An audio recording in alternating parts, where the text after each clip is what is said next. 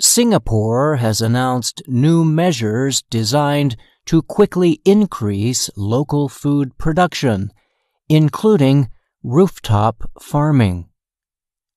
Officials in the city-state recently set a goal to meet 30% of Singapore's nutritional needs with locally produced food by 2030.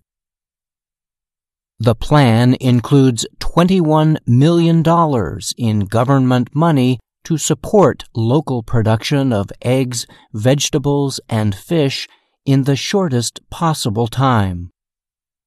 The plans were announced as the worldwide spread of COVID-19 has caused shortages of many products, including food in some areas.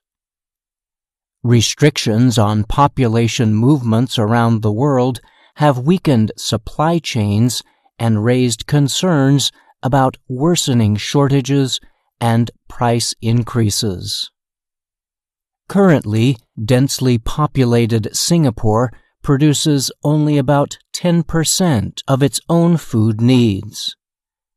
Only 1% of Singapore's 724 square kilometers is currently used for agriculture.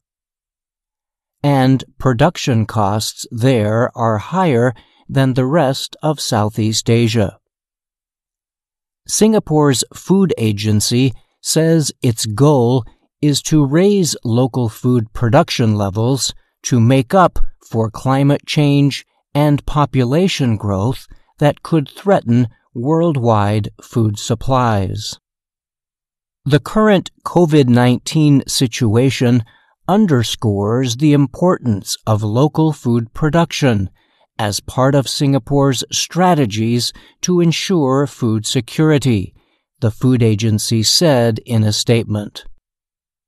Singapore officials have repeatedly told citizens that the city-state has enough food to get through the COVID-19 crisis but they have decided to speed up the process of increasing local production to begin within the next six months. This plan includes efforts to identify alternative farming spaces such as industrial areas and empty building spaces. It also calls for adding new technologies to improve farming methods.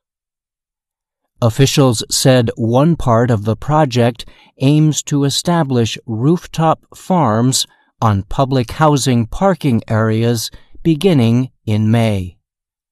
I'm Brian Lynn.